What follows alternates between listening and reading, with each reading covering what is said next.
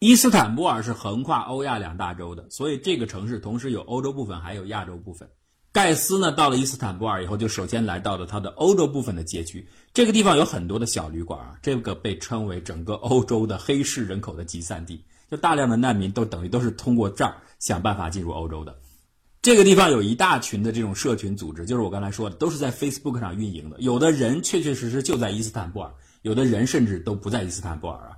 然后人员的成分、原先干的职业、形形色色，干什么的都有。但大部分呢都是共同的，就是自己曾经有过偷渡的经验，或者现在还在干这件事情，所以就在 Facebook 上有都基本上大家都是我发现都是非盈利性的，并不是为了赚钱，好多人都是这样，他发布信息，然后组织大家指导你怎么做怎么做怎么做，然后蛇头是另一波，蛇头是专门干这个事儿是赚钱的。我说的这些自己运营的自媒体啊，就是偷渡自媒体们，他们其实很多是不为了赚钱的，就是因为比如说给大家举个例子，有一个。在这些所有的自媒体当中，最有名的一个人，原来是个叙利亚人，三十一岁，叫阿布阿马尔。阿马尔原先是一个厨房的这个厨具的供应商，就卖东西的。然后有一次在内战当中，他的腰椎以下被弹片划伤，所以暂时失去知觉了，就相当于半瘫痪了。但是应该是可以治过来的，所以他寻求去欧洲治病。但是欧洲去德国肯定去不了啊，所以他自己原先就是想办法偷渡啊。尝试着到希腊，后来就被驱逐回来。他是从埃及走的，他走另外一条线，从埃及想到希腊去。但是后来呢，还没出发就逮着了，逮着以后就给他遣返到土耳其去了。你到土耳其吧。所以就这样，他留在了伊斯坦布尔。这下呢，他老兄怒了，说我知道有好多好多的人想到欧洲去，我的兄弟姐妹们都想去啊，都去不了，都像我这样的遭遇。为了不让他们像我一样啊，继续走投无路，或者说找不到正确的方法，干脆我就好好来研究一下吧。他就。发下了宏图大志，所以在几年的时间，整合了所有的相关的资源，让所有的人好多好多消息打听清楚以后，就在 Facebook 上运营了一个，他相当于是个大 V 了啊，很多人都知道，Facebook 上都知道，然后都向他发消息。这个艾马尔经常说，我一天就只能睡五六个小时，然后晚上两点多睡，早上一大早就有人把我叫醒，甚至中间三四点我正睡的时候。我那个 Facebook 上消息就不断，大家不停的来问我各种各样的问题，有的是还没有出发，有的是已经到了，该怎么找工作，有的是在中途，比如说前面就是警察，好多人发 Facebook 的时候，前面就是警察挡着他们，然后自己在树林里躲着，就在树丛里边给他发消息，说我此时此刻该怎么走，还有好多是问具体路线，比方说我正在山里，正在绕开边防部队，我怎么走，哪些路线可以行进，或者是哪有吃的，哪有喝的，我现在已经。困了好几天了，怎么办？或者有的是在船的船箱里发，就是这样，形形色色的人在不同的地点，在不同的命运阶段寻求艾马尔的帮助。他后来可能就是一直在做这个事情啊，所以这是最有名的一个大 V 了。然后所有的实体的店，除了线上还有线下的，线下实体店当然不是艾马尔运行的，线下实体店。是一个一个的小旅店，你到小旅店以后，你可以找到大量在这里边，因为大家都是想移民的人嘛，所以在这里有好多可以交流的地方。然后盖斯就住到一个小旅馆里，然后七个人吧，那天住到同一个房间当中。一到这里边，各种资讯就很多了，因为大家都是同一个目的嘛，互相就跟考研的宿舍一样啊，互相一交流信息。盖斯一拍大腿坏了，因为他发现很多人说在网上读到的最新报价，偷渡客。报出的价格提高到五千美金，我们刚才说他只有四千美金嘛，所以盖斯在这里就陷入到一个两难的境地。土耳其虽然不理想，但是毕竟也算安全了。他手里又只有四千美金，钱是不够的，所以他在天人交战，是不是先把妻子接到土耳其来，先获得一种安全，还是说自己执意的再想另外的办法？虽然钱不够，再凑一千美金，然后自己先到欧洲去，到底应该怎么做？他实际上是陷入到两难的，是顾妻子。还是说先自己啊，把自己的整个的梦想彻底贯彻到底，他不知道该怎么办。这点我要说呀，我们对于来自叙利亚、来自中东的移民，很多时候是有一个误区，好像就是他们仅仅是追求能够活下去，不完全是离开战乱，活得更安全，当然是他们首要的一个目标。但是与此同时，他们更希望得到工作、得到学习的机会，得到更高品质的生活。至少盖斯就是这样的，所以他犹豫当中，他想的更多的是，我其实非常喜欢学习。我的学业还没有完成，我也很想工作，我想得到工作的机会。如果说只是要活下去的话，伊斯坦布尔也许就能够让他们活下去，但是不能够满足他们安身立命，能够让自己扎根在一块土地，让自己获得更高生活品质的这样一个梦想。所以盖斯就想来想去，还是坚定的想，我还是应该先走到了瑞典以后，再把我妻子接来可能会更好。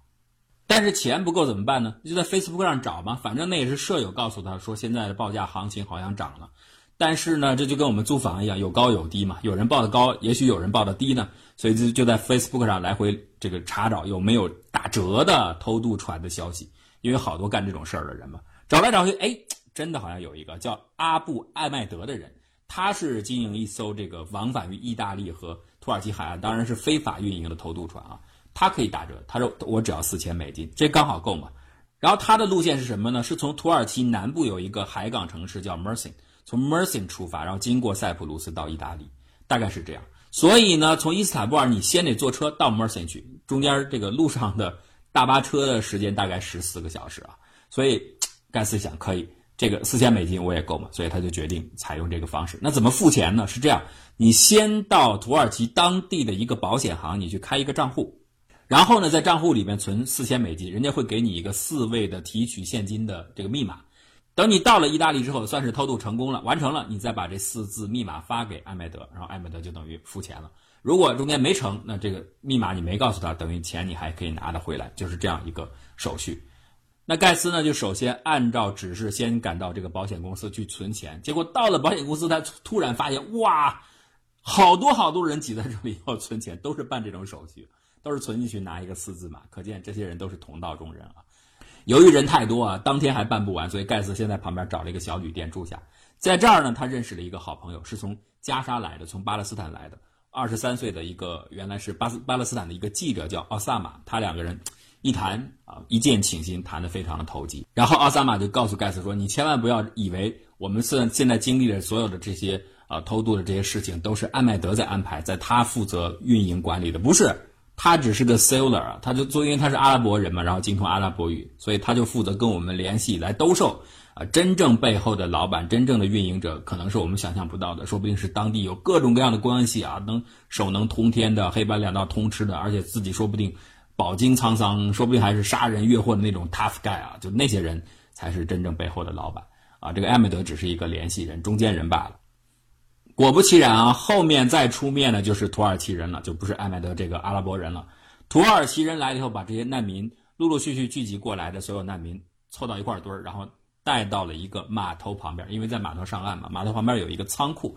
您不能在露天的这么一大群人暴露在外啊，那太招眼了，很可能这个消息就走漏了。这是偷渡啊，当然是偷偷摸摸的，就带到一个仓库。这仓库呢是储存。海港的这个渔民外出打鱼之后打来的渔货在这儿存的，所以让他们进去。这里边当然有冰箱了，就站在冰箱旁边。然后呢，大家就在那儿躲，等着，等着土耳其人到合适的时间，船来了以后，大家就上船就走了，到意大利去了。可是没想到这个时候，突然有几名警察出来了，土耳其警察到来了。为什么？听到有人举报，当地人举报说有几百个。神头鬼脸的人，好像形形色色的，有阿拉伯来的，有巴勒斯坦来的，叙利亚来的，各种各样的人，突然莫名其妙的出现在一个巨大的鱼仓的仓库旁边，呃，不知道在干什么。其实什么不知道干什么，都知道这肯定是偷渡客嘛，所以警察就来了。这个时候呢，警察的头就站出来了，说：“你们当中谁会说土耳其语？”啊，奥萨马就站出来，就是盖斯刚刚认识这位好朋友，他站出来说：“我会讲土耳其语。”好，你告诉我，你们这一大群人在这干嘛呢？你们凑到一块儿要干什么？啊，萨马赶紧编个瞎话说：“我们来是找工作的，我们要找工作。”哦，这你 这这话骗得了谁呢？自己都不信啊！警察马上很机灵的说：“找工作是吧？找工作就找工作，你们干嘛都穿着橙色的救生衣？是 啥意思？准备到海里找工作吗？你没法编下去了嘛！所以赶紧说实话吧。”奥萨马就说，然后警察就问他谁组织的，然后谁是你们背后的这个运营者等等，问了一大堆。后来大家发现，其实警察更关心的这次来，应该不是说要逮他们或者处置他们要怎么样，更重要的是追背后的这一切的组织者，就是那个艾麦德啊，到底是谁把你们串通在一起的？你们跟谁联系的？所以问的都是关于艾麦德的问题。这个旁边的奥萨马他过了一会儿出退出来的时候，还想用那个烙铁啊，把自己的手的指纹给烫掉。为什么呢？因为大家都在最近传一个传言，说欧盟我们刚才说的那个都柏林条款嘛，就是所有的欧洲国家。难民进入的第一站，你到哪个国家就采集你的指纹，以后你就只能在这个国家，你不能去别的地方。这里边原先是不包括土耳其的，现在呢有很多人流传，因为土耳其是大量的难民的中转站和桥头堡跳板，所以干脆把土耳其也弄成一站。就是到了土耳其你就得采指纹。那如果这样的话，就只能就死锁死在土耳其了，哪儿都去不了了。然后呢，奥萨马以为这些警察来了就是执行这个命令，所以他又拿出烙铁来，准备把自己的指纹给毁掉啊。盖斯呢，一把把他手抓，说不用，我告诉你，我是学法律的，我懂，都柏林条款覆盖的条约的范围我知道，土耳其绝对不在其中，所以你没有必要啊，不需要把自己的指纹毁掉。这个时候呢，警察也问完了，然后警察就走了。警察也并没有要处理这些人的意思，只是说把你们驱散，赶紧走，别在这待着啊，不准在这里，啊，也并没有做什么更多的动作。大概他们又去追艾麦德去了。那怎么办？这趟肯定是没戏了，泡汤了啊！警察都来了，都都要赶走了，所以没别的办法了。既然是在港口，这不是农贸产品的集中地嘛，所以他们就坐着一辆拉货的车，又回到了海港的城镇中心，到了梅尔辛。啊，到那个旅馆，然后也去保险公司把自己存在那儿的钱给取回来了。当然啊，不会把四字码给艾曼德嘛，也没有也没有走成嘛。那下面大家就在那儿打打球啊，消遣呢，继续干嘛呢？继续等下一次，呃，谁有这种偷渡客发布消息说可以带大家走，再等。哎，果然等了几周，这会儿又来了一位啊，叫阿布萨法尔。阿布萨法尔也是在梅尔辛，他路线也是从梅尔辛走，然后去意大利。这是另一位啊，但是他呢，好像这招更加高级一些。他说：“我这船呢，不是直接靠在港口，这样危险。我这船停在公海上，在土耳其的领海之外。你看，这这样不是安全吗？”他说：“我那船是一个两百英尺长的，它算大船啊，算比较大个儿的船。然后呢，我停在领海外，派这种小的船轮流把你们载到大船上，然后咱们再走。”啊，大伙儿一听，哎，这个主意挺好啊。这盖斯觉得有戏，所以又是支付方法和以前一样，所以他又赶到保险公司，把自己的四千美金存进去。然后呢，同样领到四字马，就准备坐这个阿布萨法尔的船去意大利。结果呢，这次出问题是出在那个小船，就是小的摆渡船，把所有这些难民摆渡到那个大船上，中间的过程出问题了。应该按照人数估计得三船才够啊。那第一船呢还算顺利，这些人都上了大船了，到了领海之外了。第二船麻烦了，出事儿了。因为我们在电视画面当中也好，在报道当中也好，经常看到这种很小的帆船载一大堆人，就就翻船了。第二艘船果然就翻船了，所有的人都掉到水里边了。当然人是救上来了，但是呢，盖斯他们呢是安排在第三船，所以第二船都已经警方发现了，第三船就更没戏了。所以这件事儿又无疾而终，所以他又跑到保险公司把自己的钱取回来了。这钱是救命的，所以不管出现什么变故，先把钱拿回来。但是呢，还是没走成。这段时间呢，由于在 Milson 附近经常出现的这一系列的偷渡船的事情，还包括船只失事了，所以土耳其的海岸警卫队加强了在这一带的这个巡逻，所以在这儿走看起来就更难了。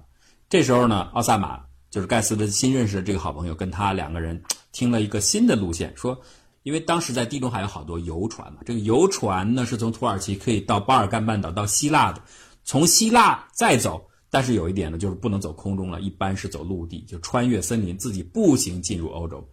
这条路线要艰险很多，因为在陆地走是非常危险的。奥萨马很兴奋，他觉得这是个好点子，因为看起来在梅尔辛附近想再等船，这几次都失败了，而且巡逻的力量加强了，估计不行了。他迫不及待的，他要试一试，啊，就徒步穿越了。而这个盖斯呢，和他哥哥联系之后，他哥哥告诉他说：“我听说好多人这样走之后，在尤其是马上要冬天了，当时不是已经到年底了吗？这个冬天的时候，你穿越那些森林是非常危险的，弄不好就要冻饿而死。建议你还是不要这样做。”所以盖斯就犹豫了。因此最后奥萨马很急切要走，盖斯呢觉得有危险，最后俩人就等于这样分手了。啊，奥萨马走的游船从希腊进入欧洲，然后呢，盖斯呢自己留下来继续等待新的机会。又过了一个多月，到了二月份，转过年来的二月份，一五年的二月份啊，这个时候他听说 Milson 中心有一个叫贾米尔的人，这个贾米尔是个叙利亚人，据说呢，这个人很奢，好像有一条快艇，这个快艇呢可以从土耳其开到意大利，只需要三十六个小时，非常非常的快啊，一天半的时间就到了啊。通常这个段旅程按照一般的那个偷渡船的那个速度啊，得得要一个礼拜，所以这快了很多。但是他要价也很高啊，而且。加米尔有个很苛刻的条件，就是我要提前付款。之前我们都看到，那都是事后成功再付款的，但是我要提前付款。你提前不打预付款给我，我就不接你。盖斯这时候可能真的等的时间很长了，很着急了。这个时候他手里是四千美金，加上他嫁到沙特阿拉伯的有一个姐姐，可能家境比较好，这段时间又寄给他一千美金，所以他手头刚好有五千美金。他可能等不下去，他说：“好吧，那我就试试吧。”这个。而且看这个贾米尔这人，据说他派头也很足啊，然后就成天喷那古龙香水啊，穿着很好的衣服啊，似乎应该是个大款，那这样的人应该可信吧？所以他就同意，那预付就预付吧，反正而且这个船也快嘛，可以很快到意大利，到意大利以后就等于到了欧洲了，所以他同意先预付款。但是接下来呢，钱付了之后呢，跟很多这个加米尔的客户一一联系，他们在 WhatsApp 上联系啊，发现，哎呀，这个好像有点轻率了。之前有一个大学生啊，等这个加米尔的船，等了已经好几个月了，五四五个月了都没有发船。因为要凑够一船人嘛，加米尔就说等等等等得凑够才行，因为他预付款这个条件挡住好多人，难民手里那些钱都是很宝贵的，没有人敢轻易的说答应我预付给你的，所以他凑人是比较慢的。那个大学生等了五个多月还没有成就，一直催他。还有一位付了款以后，最后一看这么长时间不发船，说那我要回来吧，结果让人家加米尔直接给打伤了。你说要回来可以，给我留下一千五百美金，剩下的给你，你拿走。那这等于损失太大了嘛？但是这个时候呢，盖茨也没别的办法了，钱已经交给人家了。如果真的硬要回来，就得面临着损失。因此这段时间盖茨是非常非常沮丧的，他等于就是被绑架了。他仅有的那一点钱全部压到了加米尔身上，现在两难：要回来就损失了三分之一，不要回来就等茫茫无期。尤其是他原先那个朋友就是奥萨马。从陆地要进入欧洲的人，人家这个时候在网上已经跟他联系，说我已经到了奥地利了，等于顺利到了奥地利了。这一对比，盖茨的心里就更加失衡了。如果当初我跟他一起走多好，那这时候我也到奥地利了，何必还在这儿困在这里，而且钱还没有了。然后他跟自己家里边的，包括自己的嫂子啊，包括自己的妻子联系的时候，就一顿抱怨。那个时候真的心情快崩溃了。现在是进退不得，然后自己的好朋友也已经成功的越狱了，自己呢一筹莫展。这样沮丧的情绪呢，连盖斯的哥哥加勒普也感觉到，所以那段时间加勒普也非常的内疚。他说：“我当时是不是给建议给错了？我觉得我真的做错了，我不应该阻拦他从陆地从希腊和奥萨马一起进入到欧洲。如果是那样的话，多么顺利啊！就因为我的建议，担心他的安全，所以他当时啊没有走成，而而且钱又被加米尔等于是给骗住了，所以陷入到那么困顿，然后那么迷茫，然后又非常非常沮丧的程度。所以他哥哥也。”很觉得内疚，就在这样极度情绪的煎熬当中，又过了两个多月、三个月，终于到了五月下旬的时候，居然贾马尔告诉大家说，人已经凑齐了，大概一百多个人凑齐了，船可以发了。但是呢，不是在梅尔辛发，是再往南有一个小城叫维埃拉，所以从维埃拉走。于是这一百五十多个人就挤上了一辆大巴，然后中间的旅馆也不断的换啊，不敢住大的旅馆，怕被人识别出来，不断的换，终于来到维埃拉旁边这个海港旁边的一个小的。道路旁边那一晚上，他们都没有晚上就没有下车，就在那儿等着。到了快天明的时候，大伙出来，进到这个车站旁边有一片树林，就直接钻到树林里边了。树林漆黑无比，因为天也没有亮。然后树林里边又树木又很茂密，就钻进去以后，也不知道谁喊了一句“跑”，所有的人就开始跑起来了。其实盖斯就跑在最前头，他心里一直有一个念想，他觉得这艘船真的有这个加米尔说的那么大吗？万一小的话，万一加米尔这个人特别贪。弄了过多的人，等到真的到了船上，后面来的人就挤不上去了，所以我赶紧，我拼命往前跑，所以他就跑到最前面，然后一边跑一边又回想起自己在叙利亚、在阿图兹的生活场景，当时就是跑啊，旁边的狙击手的子弹在飞，所有人就开始大喊跑跑跑跑，你就活命，不跑你就死掉了，所以就拼命的奔跑。时空转换，这个时候，今天晚上在偷渡的时候，在登上这艘小船的时候。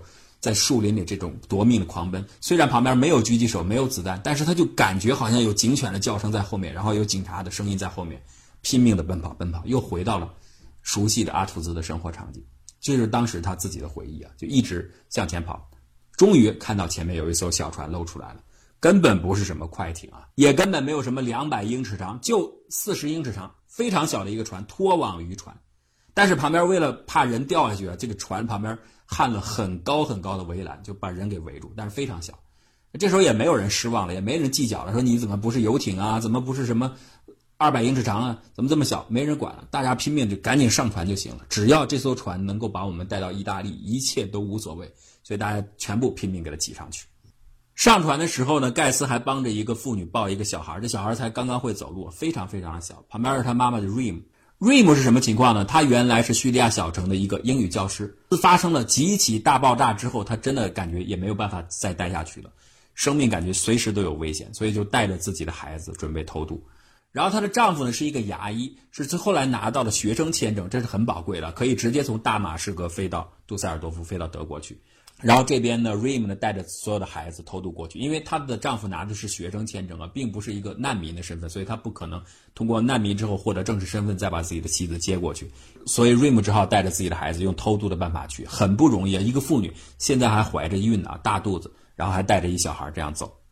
等到一上船，大家才发现这个拥挤真的想象不到的，空气都没法流通，人简直呼吸不到。最后这个女这个 Rim 不是怀孕了吗？怀孕了几周了。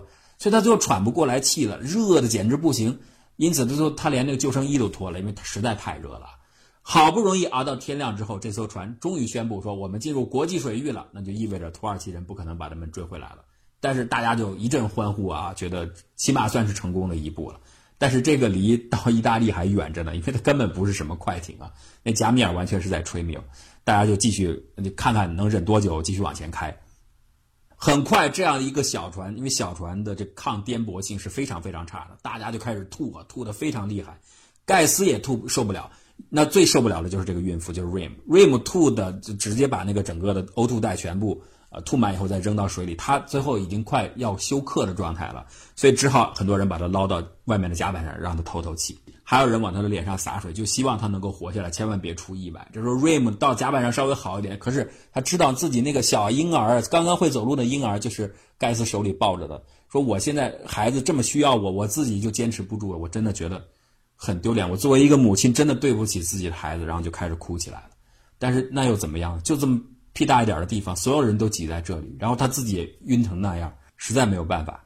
这船继续往前开，很快这船长发现不对劲儿，这个船根本装不了这么多人，人太多了，而且那天风浪可能有点大啊。那颠簸呢，不仅大家呕吐，不仅仅是个人体质的问题，颠簸也很大。这个船再往下，如果这么坚持几天开下去的话，是一定要出问题的，所有人肯定是葬身大海的，没有疑虑。所以这个船长就开始通过卫星电话给贾米尔打电话说。你不行，你安排的这个船太小了，安排的人太多了，我根本完完成不了任务，肯定要死人的这样子。贾米尔说：“没关系，听我的，就继续开。这些人只要让他们到意大利，他们是不会在乎命的，他们根本不在乎命，只要给他们希望就行了。你继续往下开，没关系，出了事我兜着。”这个船长又稍微坚持了一会儿，根本不行。所以他也就没有听贾米尔的，直接过了塞浦路斯以后就调调转船头，我们得回去，赶紧回去。再晚一会儿，我们连回都回不去了。一听说这个船长决定掉头往回开，所有的人都稍微放了点心，因为大家都感觉到了，再往下开是不得了的，因为已经耳朵当中能够隐隐约约听到这个船嘎吱嘎吱要解体的那个声音啊。这个时候，这幕场景真的很惨，水在激烈的撞着这个小小的薄弱的船体，整个那种各种各样的人的气味，因为巨大的拥挤。气味弥漫在室内，弥漫在整个舱船舱内，大家有很多人在呕吐，有很多人在病，然后所有的人都知道死亡正在逼近。不少的这个乘客，因为都是穆斯林，就开始念起清真言，念起向真主祷告，希望能够保佑自己平安的到达，回到这个海岸上。随着船一点一点接近维埃拉，船只的木头断裂的那种声音和迹象越来越明显，木头开始有碎裂，所有人都能看到。一直到午夜时分，入夜午夜之后不久。他们看到了远远的海岸线维埃拉的那个露出的灯光，大家总算有了一个希望了。但是这个时候船已经快坚持不住了，就在快接近海岸的时候，接近海滩的时候，船已经开始慢慢的解散了。好，所有的人，包括盖斯，手里还抱着小孩啊，半游然后半走，因为离海岸不算太远了，全部冲到了海岸上。整个这一幕慌乱的一幕，然后叫喊的一幕，惊恐的一幕，就像穆斯林所说的末世的天启一样啊！好在。所有的人还算平安，因为这个船真的，这个船长决定掉头的时间太及时了。再晚哪怕半个小时，是哪怕晚十分钟，这个船上的人可能全部葬身大海了。就是已经到了海边，大家能够走的那个极限的时候，船就完全断裂了。所有人冲到海岸上，侥幸捡回了一条性命，但是这次偷渡肯定又失败了。上了海岸以后呢，那小孩什么都不懂啊，他还问他妈妈说：“我们的爸爸呢？你不是说我们马上下了船以后就能见到爸爸呢？爸爸呢？爸爸在哪儿呢？”瑞姆这时候也没法回答了，他自己首先已经快昏厥了，就是因为呕吐厉害，他又怀孕啊。所有人就在海滩上，然后警察发现了以后，警察包括救护队、包括卫生队全部来了。到了以后就给大家带到了一个球场上，瑞姆是直接被那个救护车就拉走了，因为他的情况很危险，就直接救护车拉走了。然后呢，救助人员拿来了一大兜的这种衣服，各种各样都是一些旧衣服了，反正就给这些人穿，赶紧换上吧。你都是湿衣服，这么冷。那能行了，赶紧换一下。所以大伙都换上衣服，然后盖斯呢也挑了一件绿色的外套给穿上了，呃，然后呢拿来了一些吃的喝的，安抚一下大家的心情。回去之后，盖斯才给自己，这都过了七十多个小时了，过了三天了啊，盖斯才给自己的妻子联系上，告诉他我算平安，告诉他发生了什么。然后他妻子非常非常的激动，说：“你看，你差一点就葬身大海了，总算真主保佑，总算你平安回来，这就好，机会总还有，千万不要沮丧，千万不要丧气。”那这偷渡失败了，贾米尔，你应该把钱退给人家吧？人家现在大伙差点命丢了啊，这不管怎么说，最后没成功。你起码应该把钱退给人家。贾米尔不退，这老哥就这样，非常的冷血。我不退，但是你们可以等，我还有下面的船呢，我下面还要搞这个运输呢，我还是承诺把你们送到意大利去了。你们急什么？干嘛要退呢？不管谁来找他，他钱都不退。所以这个时候大家气得要死，包括盖茨又认识的一个朋友叫比拉尔，比拉尔说：“我气得。”我恨不得把人杀了，其实没有用，人家在当地盘根错节，有很强的势力，你根本是动不了他，只是大家嘴里边出出心中的怨气而已。人又困在这儿了，下一步怎么办呢？连钱也被冻结在那里，似乎就没有什么好的办法了。比拉尔就到处打听，又过了差不多半个多月，到六月中的时候，他听说这个地方肯定不行了，梅尔森这儿肯定是很难偷渡成功了，看起来遥遥无期，在等这个加米尔船，估计可能性不大了。他打听到米尔辛有一个人在土耳其西部有一个叫伊兹密尔的城市，伊兹密尔那儿呢干嘛呢？他是经营橡皮船、橡皮艇。咱们一听就知道，这橡皮艇肯定不是搞什么正式的运输，就是偷渡的。为什么用橡皮艇可以呢？因为它离希腊的一个小岛 Lapos 非常的近。，Ismail 离 Lapos 只有十五英里，所以即使是用橡皮艇，也就是大概几个小时就可以到了。但是不管怎么说，那你也算到了希腊了嘛。啊，如果谁要坐这种小艇去，一个人是带九百美金，九百美金这算便宜啊！因为盖茨在网上看了类似做这样的橡皮艇运输的，啊，大概一人都是要一千二百美金。但是关键是他现在没钱了，钱在贾米尔手里扣着的，怎么办呢？只好又寻求自己嫁到沙特的姐姐了。那姐姐当然是为了救弟弟是不遗余力了，于是又给他寄来两千五百美金，说你就是去伊斯米尔吧，然后如果可以的话，你就从那儿去希腊。当天晚上，比拉尔和盖茨就出发了啊，然后到第二天早上到了这个城市，中午在伊斯米尔中心广场有一个咖啡店，就见了这个奥马尔。路过这个广场的时候，发现大量的叙利亚人、阿拉伯人已经整个密密麻麻的把伊斯兰米尔给挤满了啊，所有的人身上都穿着救生衣，一看就是一些还没有找到出路、出境无门的、四处闲逛的这些难民啊，都急不可耐的要出去。所以在咖啡馆，他们就见到了奥马尔。奥马尔就跟他们说了大概的计划。这次倒是痛快，就今天晚上就走，反正橡皮艇嘛，随时就开船了，能带一个就带一个，就是赚小钱了。这相当于，呃，今天晚上就走，但是呢，钱先预付给我，然后咱们晚上就出发。支付得用现金啊，盖斯和比拉尔两个人都用现金支付。支付完以后，盖斯还特意问你们有没有准备救生设备。然后这人就说：“阿妈就说没有，我们没有救生衣。你们要嫌不安全，你们自个儿买。我们小本生意啊，就挣这这点钱。呃，如果救生衣，我实在是给不了。”他这么一说呢，盖茨心里更打鼓了，所以他又特意花了四百美金，又给自己买了一套衣服。衣服没了嘛，然后买了一套救生衣，以防万一。万一看这样的这个 只收这么少九百美金，估计安全设备包括船是不是都有点不靠谱？心里一直打鼓啊。那没办法，事情赶到这儿了，只好上了汽车，一个算中巴一样吧，然后走到城市中间，就跟咱们现在旅游很多景区那大巴一样，走着一开出城，开出车站以后还私自拉客，又停到某个地方又去接私客啊，这也是有好多人都上来，最后塞得满满当当的，连那车的中间的走道全部塞塞的是人啊。车上有一个从叙利亚来的学生巴哈就说：“这我们简直就跟贩卖人口奴隶的那个奴隶车一样，就所有塞得满满当当，摇摇晃晃的。”就这样一直开开开到天黑的时候，又是开到了一个海滩旁边的树林旁边，在树林里下来，大家记得树林，穿过丛林以后到了海岸旁边。当然，这肯定不是什么正式的海港啊，就是一片海滩，就是偷渡客偷偷上来下来接人的地方。出了森林以后，月光下朦朦胧胧看到一个二十多英尺长的一个黝黑的筏子，一看到这筏子。盖茨心里凉了一半，这根本就不是什么正式的船，就是临时七凑八凑，不知道用什么材料拼起来的一个漂浮物，就如此而已。